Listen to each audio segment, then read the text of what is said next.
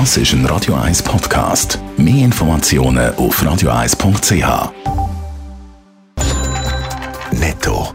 Das Radio 1 Wirtschaftsmagazin für Konsumentinnen und Konsumenten wird Ihnen präsentiert von Blaser Greinicher.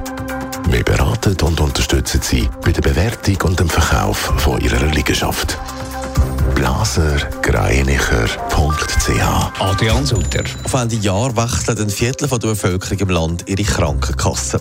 Das sagt gegenüber den früheren Jahren ein deutlicher Anstieg, meldet der Vergleichsdienst Comparis. Ein Grund dafür sind die stark steigenden Krankenkassenprämien auf Ende Jahr. Der Gründer von der Kryptobörse FTX ist an die USA ausgeliefert worden.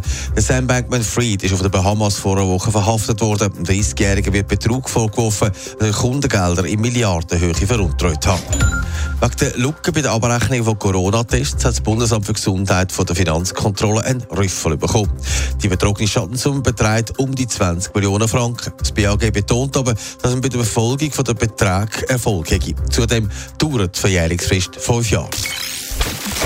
Wo der Bundesrat die Krankenkassenprämie für das neue Jahr präsentiert hat, ist vielen gerade der Laden aber 6,6 Prozent im Schnitt. Das ist happig und viele sind darum schauen, ob sie da irgendwie könnten sparen könnten. Adrian Sutter, offenbar sind sie fündig geworden. Ja, wie vorher gehört, haben ein Viertel der Erwachsenen gefunden, jetzt wird gewechselt.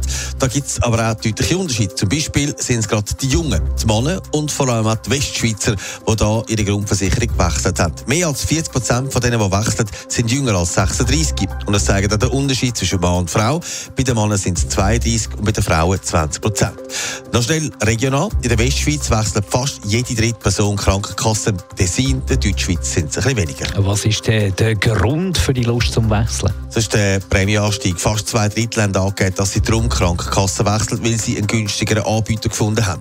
Aber es gehen auch 44 Prozent an, dass sie zum Beispiel mit den Leistungen von ihren alten Krankenkassen nicht zufrieden sind. Das ist dann doch ein bisschen bedenklich, wenn man bedenkt, was das für viele für einen gewaltigen Kostenpunkt ist jeden Monat. Wenn man so viel jeden Monat zahlt und dann den Service schlecht findet, dann müssen gewisse Krankenkassen sicher über Bücher. Netto, das Radio 1 Wirtschaftsmagazin für Konsumentinnen und Konsumenten.